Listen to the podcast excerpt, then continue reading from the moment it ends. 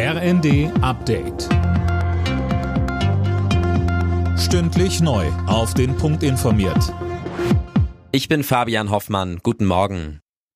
Zum ersten Mal seit mehr als 50 Jahren hat es wieder eine US-Mondlandung gegeben. Die unbemannte Sonde Odysseus setzte erfolgreich auf. Es ist das erste Mal, dass einem Privatunternehmen eine Mondlandung gelingt. Die US-Raumfahrtbehörde NASA fördert das Ganze. So kann sie vergleichsweise kostengünstig Wissen sammeln für ihre dann auch bemannten Missionen, zunächst zum Mond und dann auch Richtung Mars.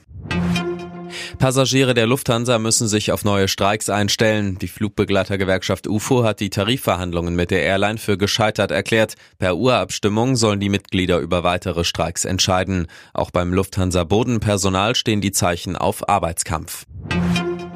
Das umstrittene Cannabis-Gesetz der Ampel soll heute die nächste Hürde nehmen. Der Bundestag stimmt darüber ab. Geplant ist, dass Erwachsene ab dem 1. April geringe Mengen Cannabis besitzen dürfen. Kritiker sehen Kinder und Jugendliche nicht ausreichend vor der Droge geschützt. Der Drogenbeauftragte der Bundesregierung, Burkhard Blinert, setzt auf Prävention. Er sagte uns, Dafür wird keine Werbung gemacht. Anders als beim Thema Alkohol, wo wir diese Fehler begangen haben in der Vergangenheit. Es ist notwendig aus meiner Sicht, dass wir generell über mehr Gesundheitskompetenz und Risikokompetenz mit Kindern und Jugendlichen ins Gespräch kommen müssen. Da sind Orte gefragt wie Schule, Sportvereine und andere, wo Kinder und Jugendliche sich aufhalten.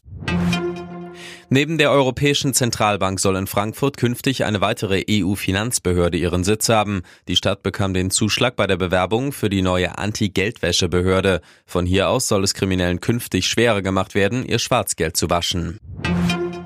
Nach einer furiosen Aufholjagd hat es der SC Freiburg ins Achtelfinale der Fußball-Europa League geschafft. Gegen den RC Lens aus Frankreich gewannen die Freiburger das Playoff-Rückspiel nach 0 zu 2 Rückstand noch mit 3 zu 2 nach Verlängerung. Raus ist Eintracht Frankfurt nach einem 1 zu 2 gegen die Belgier von Union Saint-Gilloise in der Conference League. Alle Nachrichten auf rnd.de